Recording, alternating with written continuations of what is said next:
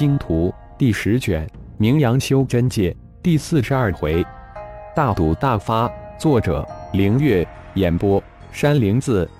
丹火城一个生意略显萧条的小街角落处的一处茶馆，一个看似普通人的中年大汉闪了进去，找了一处角落坐了下来。一个小二连忙跑了过来：“客官，喝点什么茶？清香蔷薇花茶有吗？半壶。”那中年人淡淡的问道：“有清凉味丽花茶半壶。”小二低眉顺眼的回答道，但眼中金光一闪：“一壶稍凉。”中年人不动声色的将暗号对上。不一会，小二送上一壶味丽花茶。接着转身离开，那中年汉子慢慢的品着茶，不经意之间从茶壶底取出一极小的玉简，闪电收入储物戒指之中。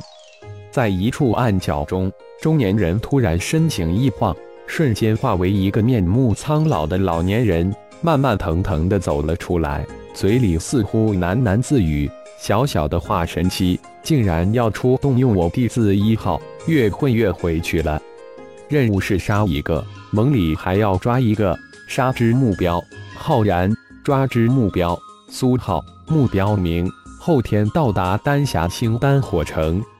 不愧是修真界的大城之一，繁华绝对不比刚烈城差多少。这里是修真界最大的丹星之城。浩然走下传送平台，神念稍稍扫了一下，笑着说道：“浩然。”丹火城听说是丹师总工会之所，要不要去认证一个八品丹师回来？丹气双料宗师走到那里都荣耀无比。一边的布尔斯出主意了，这个不急，不过既然到这里了，不妨多收集一些常用的丹方。这丹方可借不来，必须花大把的灵币收购了。不过丹师宫会是最好的地方。但我却不想此时暴露我丹师的身份。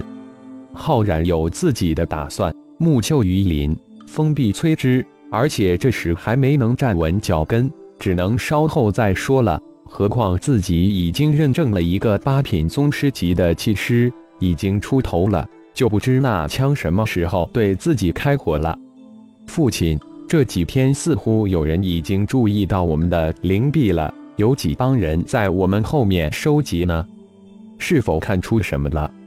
苏浩突然提醒道，感觉这事不对劲，但又说不上来，只能告知父亲了。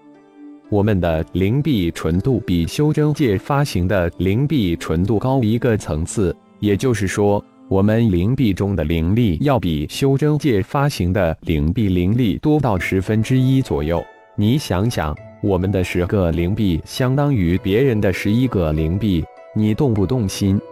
浩然淡淡一笑，道：“灵币一制造出来，他就已经知道了。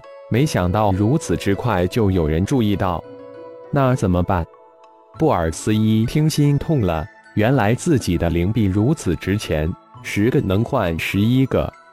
你们注意到吗？每一个星球的主城都有金钱盟开设的一个大型赌场。我们的灵币从现在起不要花了，我身上有灵石，去兑换一些灵币，去小赌一下，说不定能赢一些盘缠来，也好买一些丹方药材。浩然的神念可不是摆着，每到一个城，肯定会隐晦的扫描一下。似乎在修真界还没有人能发觉自己的神念。当然注意到了，而且还有最为古老的一个行业妓院，很好奇，于是特别打听了一下，似乎是阴阳宗的产业，生意还好的不得了。布尔斯一脸的得瑟，师叔，你啥知道生意很好呀？没看到你去呀？一边的麦迪顾着不解的问道，身边的几个人都一脸的阴笑。你小子看不出来啊，不怀好意。想在师叔身上发脏水，不就是说我是不是去过吗？去过又怎么样？再说了，似乎你们师娘还管不到我头上来吧？布尔斯怪笑一声，扬手做事欲打，却将话引到浩然的头上。得了，你也不怀好意，这些小子只怕都是你带成这样的。浩然一听不乐意了，这家伙转一个弯就将矛头指向自己了。浩然，我们虽然是兄弟，但那却是你的弟子，不是我教的。发到我身上的脏水一定会溅到你身上几滴，管好吧。斗嘴，似乎这个什么都远超自己的兄弟一次都没赢过吧？一。有人跟踪我们，眼中有杀意。浩然突然传音入密，提醒众人道：“到了浩然这个境界，别说是神念已经展开，就是没有展开，哪怕是一道烧酒注视的目光，都能引起他的反应。何况是带有淡淡的杀意。不要到处看，我们带着他到处逛一逛，看看他的目标是一个还是全部。”浩然在他们正准备四处看时，点醒道：“父亲，我们现在如何做？”苏浩轻声问道，脸上没有丝毫胆怯，有的只是兴奋和一种渴望。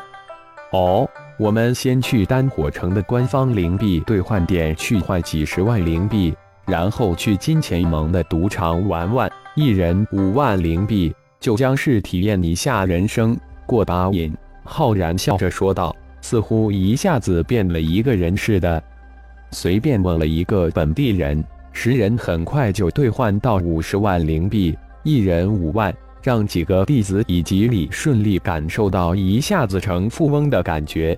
几人那里一下子有如此多的灵币，特别是李顺利，万分的感谢师尊这次机会，几十万的一件宝衣不说，一路之上不仅得到浩然的指点。而且好处多多，现在又一下子手中有了五万灵币，二个字感动。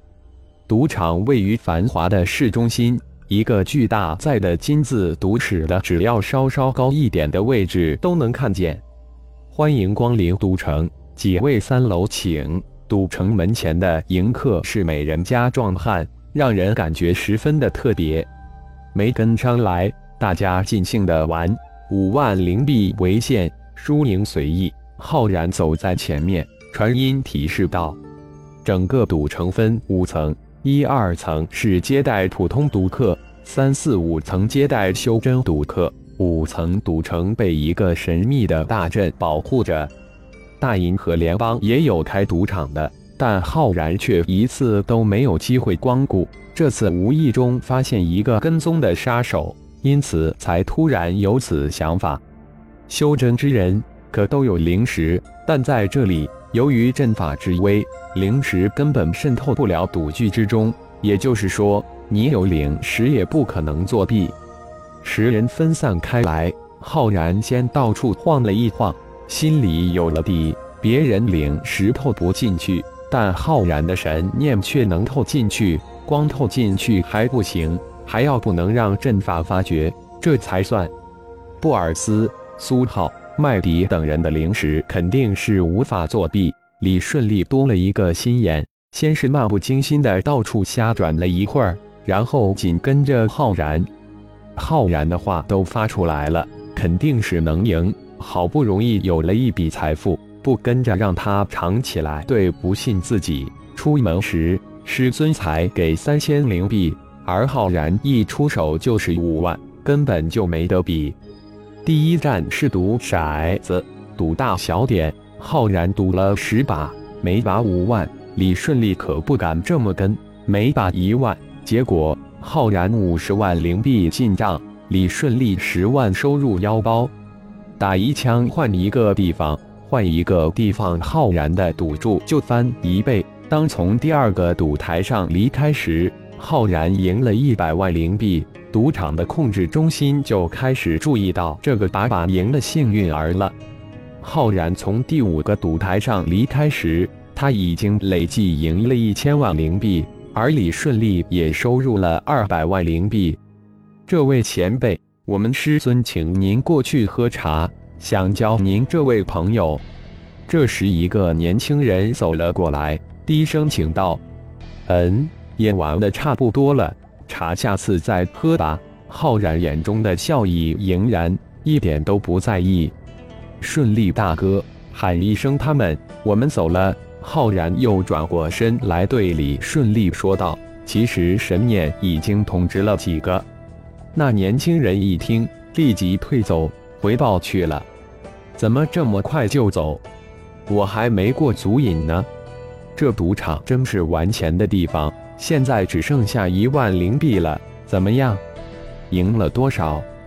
十人在门口汇聚，布尔斯一见面就大声嚷道：“没多少，才赢区区一千万。”赌城的主人就不乐意了。浩然哈哈一笑，毫不为意的高声说道：“这不，有人来警告了。”浩然说完，眼神示意道：“刚才的那名原英期的青年快步走了过来，一脸笑意的对浩然十人说道：‘希望你们这次玩的愉快。’”我师尊送各位一句话：走好，不见。哟，只准输，不准赢，没有那个量就不要开吗？布尔斯一脸的嘲弄。好走，不送。那青年人一脸的阴森。跟踪的那人又出现了。走吧，往人多的地方逛，看这家伙敢不敢动手。浩然传音道。赌城的密室之中，一个声音传出。查一查，这是个是什么来头？感谢朋友们的收听，更多精彩有声小说尽在喜马拉雅。欲知后事如何，请听下回分解。